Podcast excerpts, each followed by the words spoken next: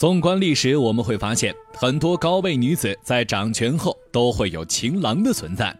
在历史上鼎鼎有名的吕雉，自然也是有男人的，他就是沈亦基。那么他到底继承了嫪毐什么绝学，竟让吕雉迷恋二十多年，甚至不惜为他逼死亲儿子？秦朝末年，刘邦开始举兵抗秦，沈亦基是刘邦的老乡，也是最早投奔他的一批人。而刘邦最初要在外征战，自然无法照顾家人，他就安排沈亦基去照顾自己的父亲刘太公与吕雉等人。当时的刘邦只是起义军中小小的一支，吕雉等人也没感到有什么好处，日常还是要耕种、操持家务。沈亦基来到后勤快能干，帮助吕雉分担不少压力，让他身体和心灵上都轻松了许多，两人也渐渐熟识。这时的吕雉对刘邦还是有感情的，因此与沈亦基之间倒没有暧昧。后来项羽北上伐齐时，刘邦联合诸侯大军攻破彭城，谁知之后却被项羽打败了，刘邦也在惊慌失措中逃走了，在兵荒马乱中，自然就与家人走散。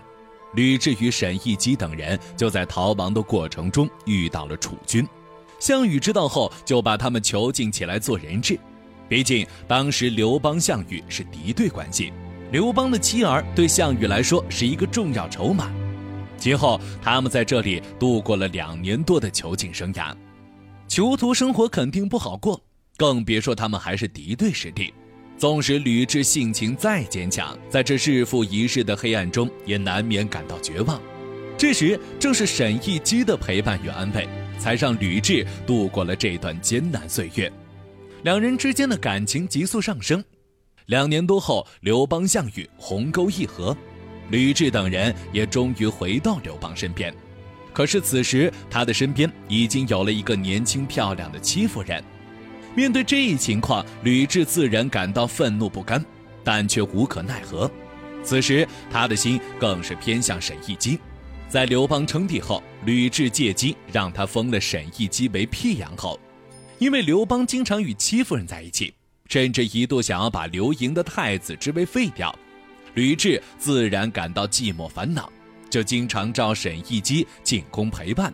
也不知道当时刘邦知不知道吕雉给自己戴了绿帽子。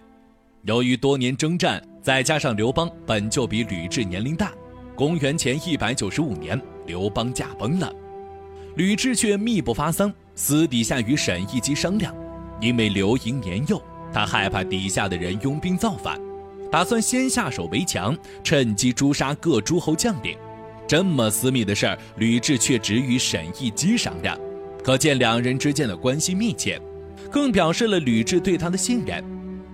李商知道这一消息后，劝说沈亦基说：“如果真把这些人杀了，内忧外患下，搞不好大汉就没了。”沈亦基听后觉得有理，就对吕雉动之以情，晓之以理，说服他打消原定计划，避免了一场杀戮。丧事结束后，刘盈登基，但众所周知，刘盈是个懦弱胆小的皇帝，朝政大权实际上都是由吕雉掌握的。此时的吕雉与沈亦基联系更加紧密，但世上没有不透风的墙。汉惠帝刘盈没多久就发现了这件事儿。他觉得父皇刚走没多久，母后就如此做的不忿，对沈亦基这个敢给父亲戴绿帽的人，他更是恨不得除之而后快。刘盈再怎么弱势，明面上都是一国皇帝，虽然不怎么管理朝政，但铁了心杀一个人还是可以的。他下令把沈亦基抓了起来，准备杀了。吕雉本来就因与儿子抢夺朝政大权感到很愧疚，再加上这件事儿，他本身不占理。也不好出面求情，因此一时之间也找不到办法救人。幸亏最后沈义基的朋友平原君朱建出面相助，他们找到了刘盈的男宠，对他威逼利诱，告诉他如果此时沈义基死了，吕雉不能对他儿子怎么样，但肯定能杀死他。男宠也害怕将来吕雉报复自己，因此就去求了刘盈。刘盈知道男宠的遭遇后，感到糟心不已。但他也知道对方说的有道理，最后只能无奈地放了沈一基。汉惠帝接连遭遇几次打击，母亲吕雉又强势，他郁闷之下，身体逐渐变差。公元前一百八十八年，二十三岁的刘盈终于郁郁而死，仅仅在位了七年。刘盈死后，吕雉更是肆无忌惮，他甚至直接把沈亦基提拔成左丞相。好在沈亦基有自知之明，一般不管理政务，只是像郎中令一样在殿内监视。公元前一百八十年，吕雉死亡，周勃等人趁此机会发兵诛杀吕氏集团。在这一场事件中，沈亦基丢了项背，但却性命无忧。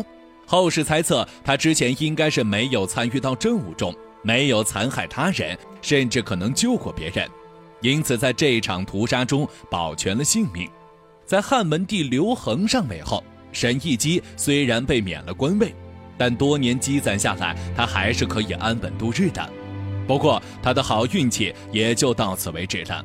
公元前一百七十七年，淮南王刘长入朝觐见，做完正事，他就想起了母亲当年冤死一事。吕雉等人已经死了，他也没办法找他们报仇。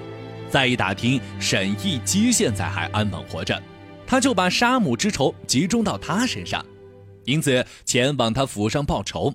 一朝天子一朝臣，此时的沈亦基已经不像吕后时期意气风发了，因此淮南王到来后赶紧出来迎接。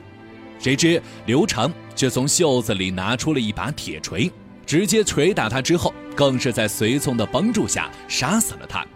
汉文帝收到消息后，也没有惩罚刘长，只是派人安抚了沈亦基的家人。沈亦基就这样死去了。从他的一生来看，我们会发现沈亦基与嫪毐的处境是不同的，但相同的是，两人都让一个女人着迷。嫪毐凭借的是自己独特的转轮之术，让赵姬离不开他；而沈亦基凭借的却是日久生情与同病相怜。他与吕雉说是情人关系。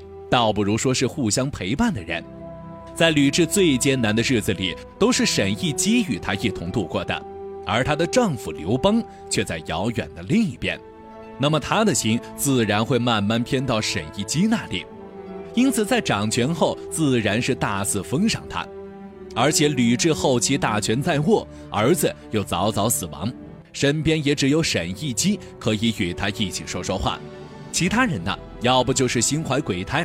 要不就是战战兢兢，而沈亦基的所有一切都是来自自己，他自然不敢背叛自己，就可以放心宠爱。